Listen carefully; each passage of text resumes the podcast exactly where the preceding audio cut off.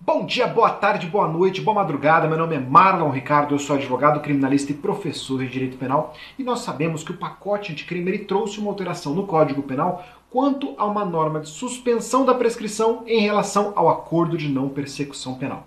Ou seja, enquanto está transcorrendo a discussão do acordo de não persecução penal e as condições que foram impostas para o seu cumprimento, não corre a prescrição por ela estar suspensa. Ocorre que, e isso é muito importante, vai a dica essa norma é uma norma penal. A norma que criou a suspensão de prescrição do acordo de não persecução penal é uma norma penal. Logo, ela vale apenas para crimes cometidos após a entrada em vigor do pacote anticrime. Você não pode aplicar essa norma de suspensão a crimes cometidos antes do pacote anticrime. Portanto, se o crime foi cometido após, enquanto estiver cumprindo aquelas condições, não tem prescrição. Se o crime foi cometido antes, enquanto estiver cumprindo as condições, corre a prescrição.